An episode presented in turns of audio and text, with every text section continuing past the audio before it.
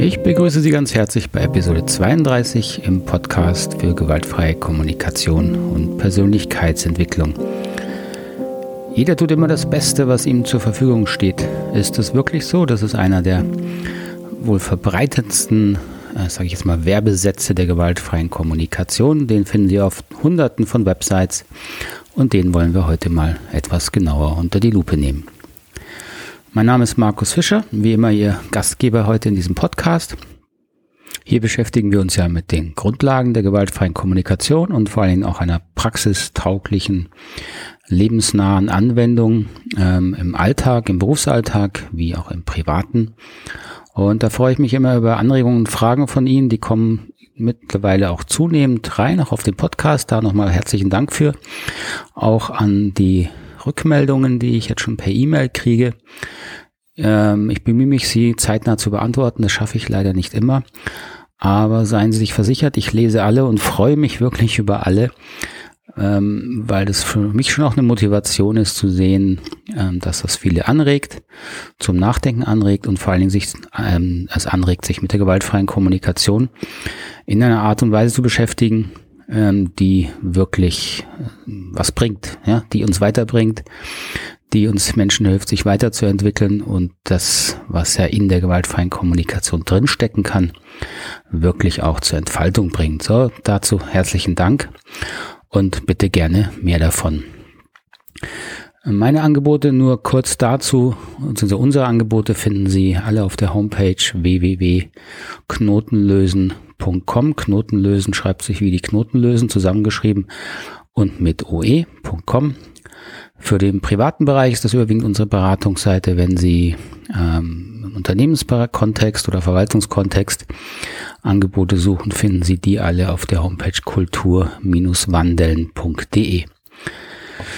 Heute geht es also um ein, eines dieser Grundkonzepte der gewaltfreien Kommunikation. Jeder tut immer das Beste, was ihm zur Verfügung steht. Oder manchmal steht da sogar noch, äh, jeder tut immer das Beste und Schönste, was im Moment zur Verfügung steht, um seine Bedürfnisse zu erfüllen. Diesen Satz können Sie auf wirklich Dutzenden von Websites zur gewaltfreien Kommunikation lesen. Und äh, ich möchte anregen, darüber nachzudenken, weil man den auch sehr schnell ähm, falsch interpretieren kann. Woher kommt dieser Satz überhaupt? Da steckt natürlich zum Stück weit auch die Grundaussage der gewaltfreien Kommunikation dahinter, dass alles, was ein Mensch tut oder auch lässt, ist immer ein Versuch, sich ein Bedürfnis zu erfüllen. Soweit so gut, das ist einer der Grundannahmen der gewaltfreien Kommunikation und daraus wird dann ähm, schnell das Verständnis gestrickt, aha, so alles, was ein Mensch tut, ist immer das Beste und Schönste, was ihm zur Verfügung steht und da wage ich mal schwer dran zu zweifeln. Woher kommt aber dieser Satz? Den Satz hat wirklich Marshall Rosenberg äh, eigentlich schon regelmäßig auch in seinen Seminaren ähm, zitiert, aber da muss man auch den Kontext dazu kennen. Ich kann mich gut erinnern, er hat da aus meiner Sicht immer das gleiche Beispiel gebracht. Und zwar ging es um das eine, eine Mutter, glaube ich, war das, äh, hat ihn gefragt, ja, mein Sohn hier, der raucht und das tut ihm überhaupt nicht gut und ich möchte ihn davon überzeugen, dass er das sein lässt, das Rauchen.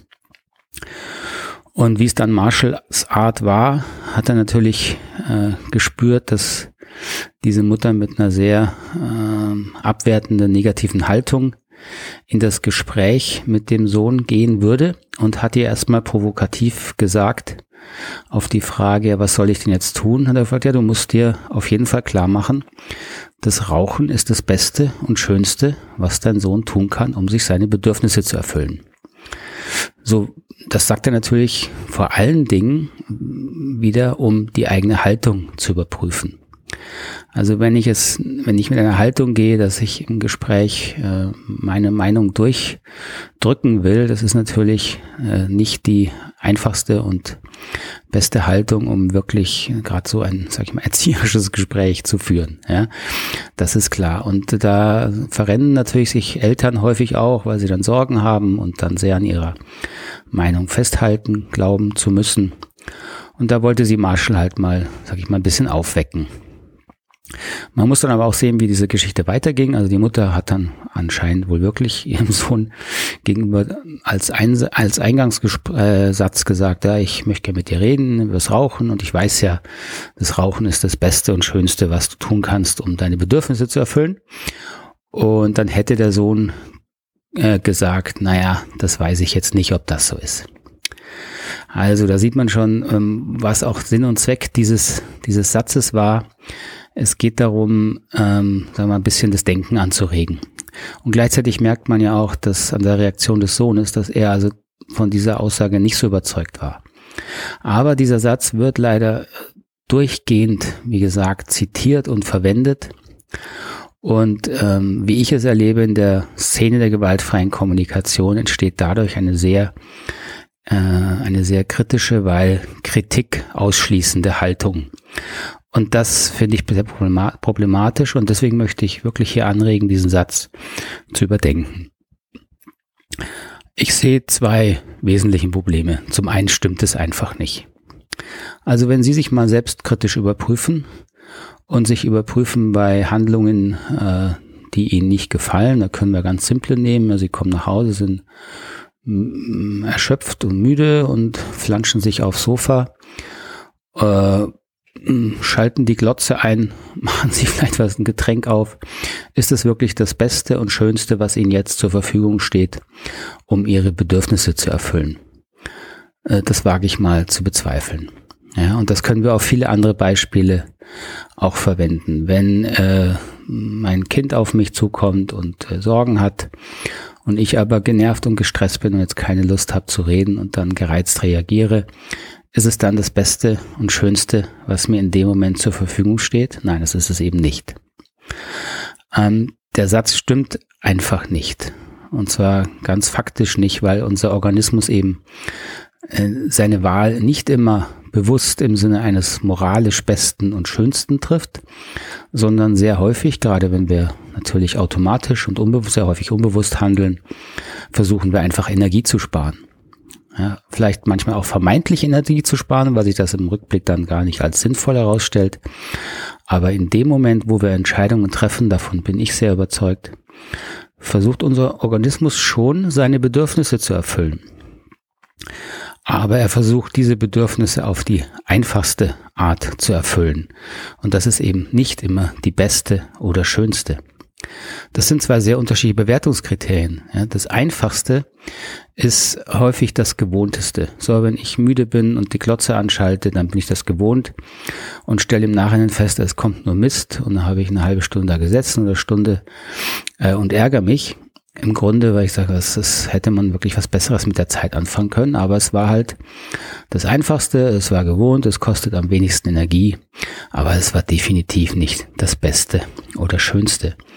So, unser Organismus versucht eben seine Bedürfnisse meistens auf die einfachste und in dem Moment schmerzfreiste Art zu erfüllen. Ähm, und in besonderem Ausmaß gilt das natürlich für alle Suchtverhalten wie es eben auch beim Thema Rauchen zum Beispiel der Fall ist. Da würde man ja niemand im Ernst sagen, dass das Beste und Schönste ist, was die Person dem und tun kann. Es ist einfach die einfachste Art, mit der der Körper, der Organismus gelernt hat, vielleicht Entspannung zu finden, ja, in dem Moment. Äh, hat man sich antrainiert und äh, das, da denkt man dann nicht mehr drüber nach. Und selbst wenn man drüber nachdenkt, schafft man es trotzdem nicht, das Suchtverhalten zu ändern, weil es eben tiefe emotionale Muster anschmeißt, Gerade Entspannungsmuster sind äh, häufig sehr alte Muster. Und wenn die mal mit einem Suchtmittel verbunden sind, ist es ähm, erstmal schwer, das wieder zu trennen. So, und niemand würde dann behaupten, dass das dann das Beste oder Schönste ist. So, das ist also ein großes Problem. Das erste große Problem ist, es stimmt faktisch einfach nicht.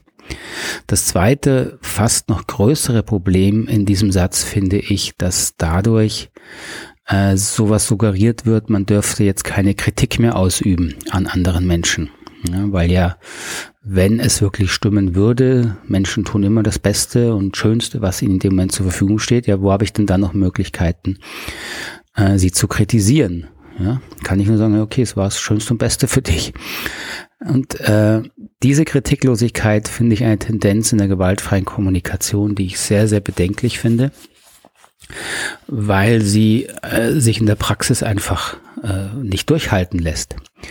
Also wenn Sie Führungskraft in einem Unternehmen sind und das Unternehmen hat irgendwelche Kriterien, nach denen sie Produkte, Dienstleistungen herstellt, die Anforderungen haben, die Normen haben, wo es eben Dutzende von Kriterien für richtig und falsch gibt, dann müssen Sie als Führungskraft Ihren Mitarbeitern hin und wieder wahrscheinlich sagen, hey, das ist falsch, wie du das machst. Das muss anders passieren. Natürlich kommt das dann immer noch auf die Haltung an, mit der man das sagt. Ja, also das ist immer das große Thema hier. Es ist nicht wirklich wichtig, was sie sagen und wie sie es sagen. Es kommt auf ihre Haltung an. Und auch Kritik kann man in einer sehr unterschiedlichen Haltung aussprechen. Aber in diesem Satz, in diesem, in dieser Aussage, jeder tut immer das Beste und Schönste, da ist wie eine Rieseneinladung zur Kritiklosigkeit. Ja, und das finde ich nicht gut, das finde ich sogar gefährlich und wie gesagt in der Praxis überhaupt nicht durchhaltbar. Sie müssen häufig im Berufsalltag Kritik äußern können und ähm, dann hilft es natürlich, den den anderen äh, als Mensch wahrzunehmen, darum ihn mit seinen Bedürfnissen zu respektieren. Aber das bedeutet eben nicht, dass man die Art und Weise, wie die Person sich verhält oder wie sie bestimmte Tätigkeiten ausführt, kritiklos hinnehmen muss. Und da werden eben wirklich ähm, Aussagen vermischt. Also die Grundaussage, dass der Mensch immer alles tut, um sich ein Bedürfnis zu erfüllen, da steckt überhaupt nicht drin, dass das, was er tut, gut oder schlecht ist. Und jetzt sind wir natürlich wieder bei dem großen Grundproblem, wenn man gewaltfreie Kommunikation so missversteht, dass man nicht mehr bewerten und beurteilen darf. Ich weiß, das kann man sehr leicht so missverstehen. Da hat auch Marshall Rosenberg durch einige Aussagen durchaus seinen Anteil dran. Aber ich kann Ihnen versichern, das ist nicht Sinn und Zweck der gewaltfreien Kommunikation. Sinn und Zweck der gewaltfreien Kommunikation ist es besser zu bewerten. Und besser zu bewerten heißt vor allen Dingen klarer zu bewerten und in Selbstverantwortung zu bewerten. Also die Aussage, dass alles, was Menschen tun, ähm, Bedürfnisse erfüllt, sagt noch überhaupt nichts darüber hinaus, ob das, was sie tun, wirklich schön oder gut ist. So, diese Bewertung müssen Sie also weiterhin selber treffen. Und wie Sie an dem Beispiel mit dem Rauchen unserer Mutter gesehen haben, ähm, ist ja nicht mal so, dass der junge Mann selbst fand, dass er das Beste und Schönste tat. Also wenn ich so recht überlege, finde ich diesen Satz überwiegend äh, mal geeignet, um ihn als provokativen Aufwecker zu verwenden. So habe ich ihn auch von Marshall Rosenberg immer verstanden. Und ich kann ehrlich gesagt nicht nach, nachvollziehen, warum dieser Satz äh, so äh, propagiert und auf Homepage verbreitet wird, außer um so ein Gefühl von, so ein Wohlfühlgefühl von, ja, ich bewerte niemand und deswegen bin ich der bessere Mensch. Ich sehe immer nur das Gute und Schöne im anderen Menschen ähm, zu verbreiten.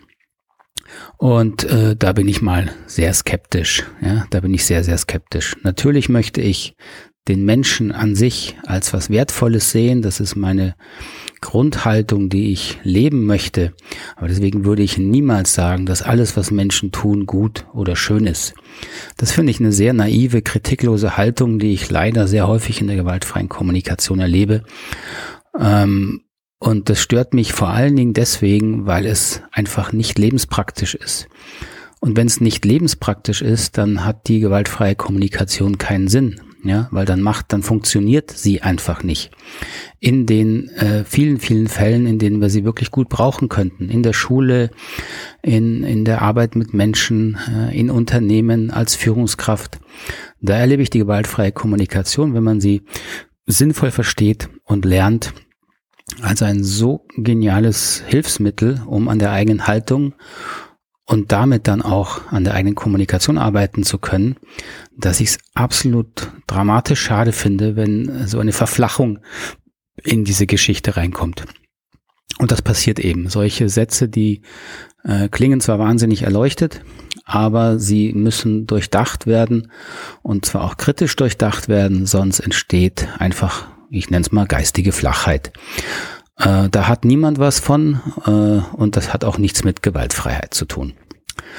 Gut, das war jetzt so ein kleiner Rant zu wieder mal zur gewaltfreien Kommunikation. Sie wissen, da bin ich äh, gerne auch mal sehr kritisch, aber niemals, weil ich gegen die gewaltfreie Kommunikation bin. Ganz im Gegenteil.